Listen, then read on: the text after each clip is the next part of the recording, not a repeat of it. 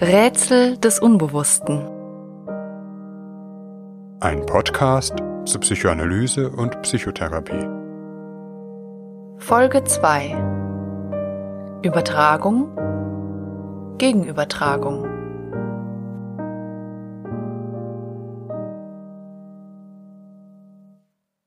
Die Begriffe Übertragung und Gegenübertragung sind zentrale Konzepte der Psychoanalyse, die ein Wesensmerkmal unserer zwischenmenschlichen Beziehungen beschreiben. Nicht nur in psychodynamischen Therapieverfahren, das heißt der tiefenpsychologisch fundierten Psychotherapie sowie der psychoanalytischen Psychotherapie, gehören diese beiden Begriffe zur gängigen Praxis. Sogar in die Verhaltenstherapie hat das Konzept der Übertragung und Gegenübertragung Eingang gefunden, wenn auch in etwas abgewandelter Form. Ich möchte mich hier jedoch dem psychoanalytischen Zugang widmen. Und das ist eine komplizierte Angelegenheit. Psychoanalytiker durchlaufen eine lange und intensive Ausbildung, bis sie ein adäquates Gespür für das entwickeln, was mit Übertragung und Gegenübertragung gemeint ist. Worum geht es also? Lange Zeit gab es nur einen Begriff, den der Übertragung, und es war Sigmund Freud, der ihn erstmals konzeptualisierte.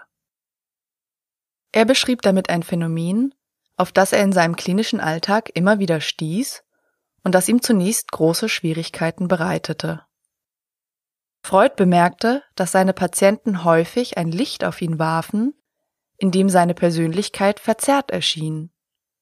Die Patienten brachten etwas in die therapeutische Beziehung, das weniger mit Freud zu tun hatte, sondern auffällige Ähnlichkeiten mit dem, was sie in den Beziehungen ihrer Kindheit mit ihren nahen Bezugspersonen erfahren hatten.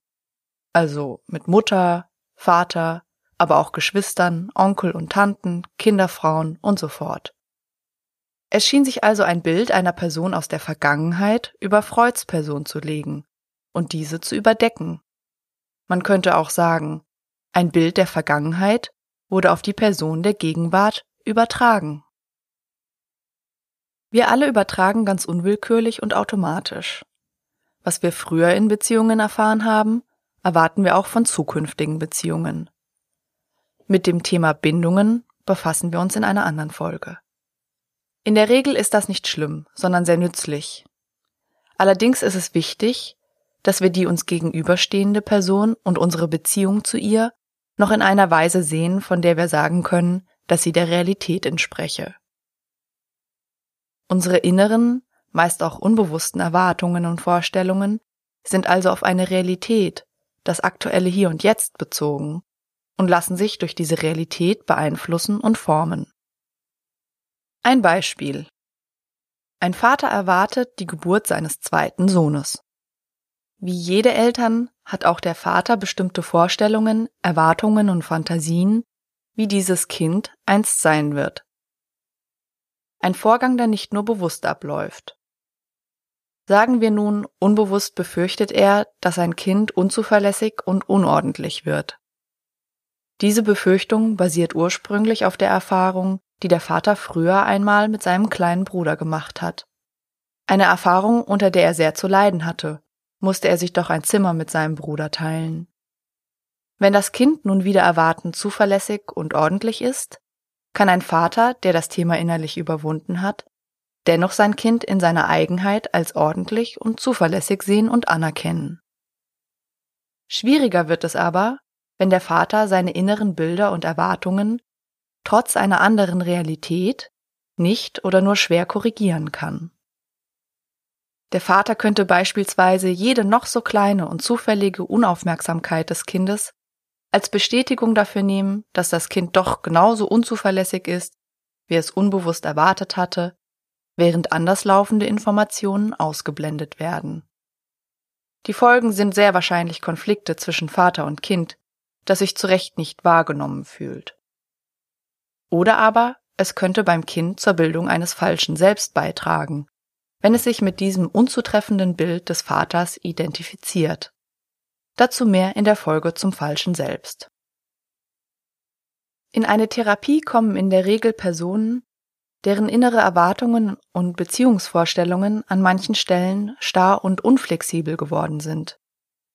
Das bringt sie immer wieder in Konflikte mit anderen Menschen. Je weiter eine Therapie voranschreitet, desto mehr werden sich genau diese inneren starren Bilder auch auf den Therapeuten übertragen und es wird sich etwas in der Beziehung zum Therapeuten wiederholen, das die Patienten aus früheren Beziehungen bereits kennen. Dabei gibt es zwei Formen der Übertragung, die grob unterschieden werden. Die negative und die positive Übertragung. In dem eben genannten Beispiel würde man von einer negativen Übertragung des Vaters auf sein Kind sprechen, weil die verbundenen Gefühle negativ gefärbt sind. Es gibt aber auch positive Übertragungen, also Erwartungen, die mit angenehmen, schönen Gefühlen verbunden sind. Man könnte meinen, eine positive Übertragung hätte auch positive Folgen. Ich komme gleich darauf zurück. Zunächst noch einmal zu Freud und den ersten Tagen der Entdeckung des Phänomens Übertragung. Denn diese begann vor allem positiv. Schon vor Freud war das Phänomen bekannt, dass sich Patientinnen reihenweise in ihre behandelnden Ärzte verliebten. Das heutige Abstinenzgebot geht auf dieses Phänomen zurück, denn diese Liebe, und nun stoßen wir langsam auf das Konzept der Gegenübertragung, wurde damals auch gerne erwidert. Aber erst Freud, trockener Realist, der er war, erkannte erstmals, dass diese Liebe in aller Regel weder ihm noch seinen Kollegen persönlich galt. Vielmehr schien ein alter Wunsch in den Patientinnen geweckt worden zu sein, der einst versagt und enttäuscht, der unerfüllt geblieben war. Dieser Wunsch, der nie ganz überwunden worden war, wurde im Laufe der Behandlung wieder rege und strebte schließlich in der gegenwärtigen Beziehung zum Arzt nach seiner Erfüllung. Was also tun, wenn der Patient oder die Patientin ihre Verliebtheit mehr oder weniger deutlich offenbart? Die Sehnsüchte erfüllen und dem Patienten geben, was er oder sie nie hatte? Den Patienten wegschicken, damit er nicht weiter an seinen unerfüllten Wünschen leide? Es mag überraschen, aber gerade letztere Option wählen auch heutzutage Therapeuten immer wieder. Auch zu Anfang des 20. Jahrhunderts wählten Ärzte oft die eine oder die andere Möglichkeit. Die Geschichten um die Liebschaften zwischen Patient und Arzt haften der Psychoanalyse ja bis heute an und sind Sujet zahlreicher Bücher und Filme geworden. Freud hingegen formulierte den behandlungstechnischen Grundsatz der Abstinenz, an den sich auch heute jeder gute Therapeut hält. Die Abstinenz des Therapeuten soll verhindern, dass der Arzt die Beziehung zu seinem Patienten zur Befriedigung eigener Interessen, Wünsche und Bedürfnisse, das heißt auch seiner eigenen Wünsche nach Liebeserwiderung, missbraucht. Wie also mit der Verliebtheit des Patienten umgehen? Es bleibt folglich nur die zunächst unbefriedigend erscheinende Option, die Wünsche des Patienten und vielleicht auch des Therapeuten nicht beantworten. Ihn aber auch nicht unnötig lange quälen, sondern das Thema, wie es im Therapiefachjargon heißt, durcharbeiten. Freud merkte nämlich, dass diese Verliebtheit seiner Patientinnen oftmals ganz andere Themen überdeckte. Sobald in der Therapie diese Themen klarer hervortraten, der Widerstand der Patienten nachließ und die Themen daraufhin ansprechbar wurden, verflog die anfängliche Verliebtheit und störte dann auch nicht mehr den weiteren Verlauf der Therapie. Verliebtheitsgefühle treten auch heute, insbesondere am Anfang einer Therapie, häufig auf. Es muss ja nicht gleich ein Gefühl der großen Liebe sein, aber eine starke Bezogenheit zum Therapeuten gibt es zumindest bei vielen Patienten. Dabei wird kein Unterschied gemacht, welche Geschlechter, welches Alter und so weiter aufeinandertreffen. Die Liebe kennt bekanntlich keine Grenzen.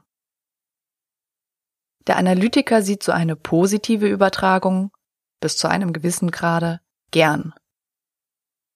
Positive Übertragung erleichtert nämlich den Einstieg in den therapeutischen Prozess, schafft Vertrauen, weckt Hoffnung auf Genesung, energetisiert und motiviert seinen Patienten. Eben fast wie in einer frisch eingegangenen Liebesbeziehung, wenn wir uns noch besonders Mühe geben und auch der andere sich um uns in dieser Weise bemüht. Dies führt wiederum dazu, dass der Symptomdruck, das heißt die Qual, die die Symptome verursachen, wie zum Beispiel Schlafstörungen und damit einhergehende Müdigkeit, oftmals bald nachlässt. Dies ist deshalb wichtig, da wir nun den eigentlichen Konflikt, also das, was hinter dem Symptom steht und von diesem nur verdeckt wurde, besser erkennen und bearbeiten können. Es ist dann wie bei einer Wunde, die endlich aufgehört hat zu bluten, so dass man sie sich erstmals genauer anschauen kann. Aber Verliebtheit ist nur eine Ausdrucksweise im weiten Feld der positiven Übertragungsgefühle. Was ist nun, wenn sich eine negative Übertragung zeigt? Früher oder später werden immer auch negative Übertragungen in den Fokus der Therapie rücken. Einfacher ist es, diese zu bearbeiten, wenn sich vorher schon eine vertrauensvolle Beziehung etablieren konnte. Viel schwieriger ist es, wenn von Anfang an eine negative Übertragung auf den Therapeuten besteht. Denn warum sollte ich dem Therapeuten ganz offen meine tiefsten Geheimnisse und dunkelsten Gedanken erzählen, wenn dieser offenkundig jemand ist, dem ich nicht vertrauen kann, der mir schlechte und unbrauchbare Ratschläge gibt, mich im Stich lässt, wenn ich es gerade wirklich am meisten bräuchte, mich verurteilt, bestraft, wegschickt oder ich ihm am Ende gar ganz gleichgültig bin. Negative Übertragungen sind aber, genau wie positive, sehr wertvoll für die Arbeitsbeziehung. Denn anders als wir das aus dem Alltag kennen, wird der Therapeut sich durch eine negative Übertragung nicht so schnell bedroht fühlen. Zumindest aber hat er gelernt, mit ihr umzugehen und die Schläge einzustecken. Psychoanalytiker sind darauf ausgebildet, eine Übertragung zu erkennen, sie kritisch zu prüfen, auch inwiefern sie vielleicht wirklich selbst etwas damit zu tun haben. Zum Beispiel sie an einer Stelle einen Fehler gemacht oder etwas übersehen haben. Und dies würden sie dann mit dem Patienten wiederum durcharbeiten. So könnte beispielsweise der vorhin beschriebene Vater inzwischen eine Therapie begonnen haben und nach und nach stellt er fest, dass er sich ausgerechnet, es scheint ein Fluch auf ihm zu lasten, einen jüngeren Therapeuten ausgesucht hat, der ganz und gar unzuverlässig zu sein scheint. Das zeige sich darin, dass der Therapeut manchmal zuhört und manchmal völlig woanders mit seinen Gedanken zu sein scheint. Wahrscheinlich noch beim letzten Patienten. Überhaupt hatte der Therapeut wieder einmal die letzte Sitzung ausfallen lassen. Vermutlich wollte er ein verlängertes Wochenende machen und das offenbare ja, dass auf diesen Therapeuten kein Verlass ist. Vielleicht denkt der Vaterpatient das wütend aufbrausend, vielleicht auch nur mehr oder weniger beiläufig. Oder aber vielleicht denkt er bewusst auch gar nicht darüber nach, fügt sich seinem vermeintlichen Schicksal der unzuverlässigen Personen in seinem Leben und begreift nicht, warum er genau an diesem Wochenende sein Kind für eine Lappalie beschimpft hat. Wenn ein Patient solche, manchmal auch sehr beschämende Gefühle von sich aus zum Thema macht, kann das eine ungemeine Entwicklung in der Therapie nach sich ziehen. Was aber, wenn dem Patienten eben diese Gefühle und Gedanken gar nicht bewusst sind? Sagen wir der Einfachheit halber, der Therapeut in unserem Beispiel ist in Wahrheit eine sehr zuverlässige, geordnete Person. Zum Beispiel hat er seinen Patienten gleich zu Beginn der Therapie einen Jahresurlaubsplan überreicht, so dass der Patient von Anfang an wusste, wann der Therapeut abwesend sein wird. Der Patient merkt nun aber gar nicht, dass er ein altes Bild, das des unzuverlässigen Bruders, auf den Therapeuten überträgt. Hier kommt endlich die Gegenübertragung ins Spiel. Ein Psychoanalytiker lernt nämlich, diese Übertragung des Patienten wahrzunehmen und zu erfassen. Dies gelingt ihm, vereinfacht dargestellt, über sein Gegenübertragungsgefühl. Er ist darauf geschult, genau darauf zu achten, welche Gefühle in ihm selbst während der Therapie in Bezug zu diesem Patienten auftauchen.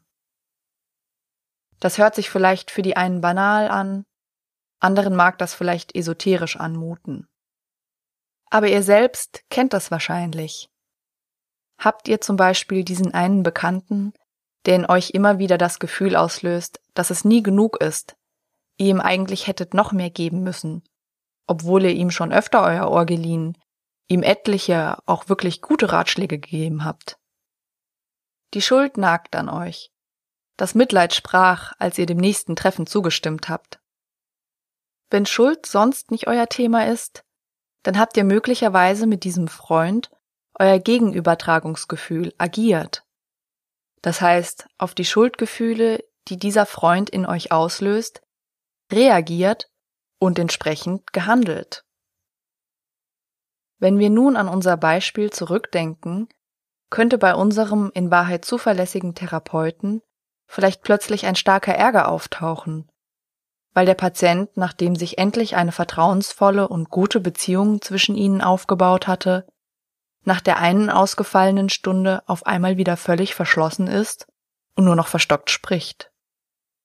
Ebenfalls denkbar wäre, dass der Therapeut auf einmal starke Schuldgefühle empfindet, sich wie eine sehr unzuverlässige Person vorkommt, denn immerhin, er war ja die letzte Stunde nicht anwesend, und das, obwohl es dem Patienten in der Stunde davor doch so schlecht ging.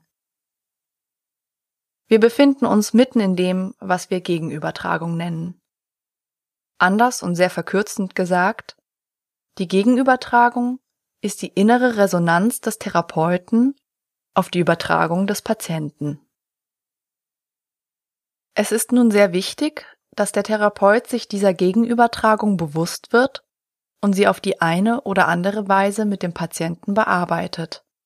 Bearbeitet, nicht auslebt. Denn allzu leicht kann es sonst zu dem kommen, was ich eben unter Agieren beschrieben habe. Das heißt, der Therapeut seiner Gegenübertragung entsprechend handelt. Zum Beispiel, indem er sich gelangweilt und verärgert von unserem Patienten abwendet. Oder ausschließlich aus Schuldgefühlen heraus dem Patienten einen zweiten Termin zum Nachholen der ausgefallenen Stunde anbietet, obwohl er eigentlich gar keine Zeitkapazität mehr hat. Oder denken wir noch einmal an die Ärzte von damals, die sich in ihre Patientinnen verliebten und Beziehungen mit diesen eingingen. Um wirklich Veränderungen in einer Therapie zu bewirken, sollten sich die konfliktbeladenen Übertragungen des Patienten nicht bestätigen. Denn was vermittelt der Therapeut dem Patienten, wenn er ihm eine zweite Stunde anbietet? Er bestätigt dem Patienten, dass er eigentlich recht hatte mit seinem bewussten oder unbewussten Vorwurf der Unzuverlässigkeit, denn sonst hätte dieser ihm doch keinen Ausgleich angeboten. Der Teufelskreis beginnt für den Patienten von vorn und eine Gelegenheit zur Bewusstwerdung und Bearbeitung seines Lebensthemas und damit zu einer persönlichen Entwicklung ist verpasst. Ein somatischer Arzt, wie zum Beispiel der Chirurg, hat in der Regel Instrumente, Skalpell, Verband, Stethoskop, Mikroskop und so fort, die ihm bei seiner Arbeit unterstützen, sie manchmal überhaupt erst möglich machen. Der Therapeut aber setzt als Instrument sich selbst und sein Empfinden ein. Ihr könnt nun erahnen, weshalb es zum Psychoanalytiker werden nicht nur jahrelanger und intensiver Ausbildung bedarf, sondern auch einer oft ebenfalls sehr langen und intensiven Lehranalyse, das heißt einer eigenen Therapie. Der Therapeut muss lernen, seine Gefühle und Konflikte so wenig wie möglich mit den Konflikten und Gefühlen des Patienten zu vermischen. Anders gesagt, der Therapeut muss erkennen können, welche Anteile in der sich gestaltenden Beziehung dem Patienten eigen sind und welche vielmehr seinem Gefühlsleben, seinen eigenen Konflikten und Schwierigkeiten entspringen. Eine strikte Trennung und Klarheit ist dabei selbstverständlich unrealistisch. Und nicht selten hängen sich Übertragungen des Patienten an wunde Punkte beim Therapeuten und spiegeln damit auch ein Stück der Realität. Die Frage ist aber, wie stark diese Realität vom Patienten verzerrt wird. Die Aufgabe des Therapeuten ist also nicht, der perfekt zuverlässige, ordentliche, alleswissende Supertherapeut zu werden, sondern dem Patienten dabei zu helfen, ihn und seine Umwelt realistisch und passend wahrzunehmen und mit dieser Realität umgehen zu können.